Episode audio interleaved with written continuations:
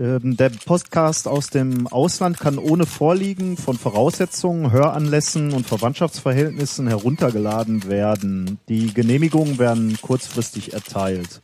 Die zuständigen Abteilungen Podcastwesen der Volkspolizeikreisämter in der DDR sind angewiesen, Zugriffe auf dem Server unverzüglich zu erteilen, ohne dass dabei noch geltende Voraussetzungen für einen Download vorliegen müssen.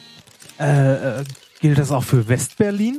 Ähm, also äh, doch, doch. Äh, Die ständigen Downloads können über alle Mikrocomputer der DDR zur BRD beziehungsweise zu Westberlin erfolgen. Äh, ab sofort? Also Genossen, ich mir ist das also hier mitgeteilt worden, dass eine solche Mitteilung heute schon äh, verbreitet worden ist. Sie müsste eigentlich in Ihrem Besitz sein. Wann genau tritt das in Kraft? Das trifft nach meiner Kenntnis, ist das sofort. Unverzüglich.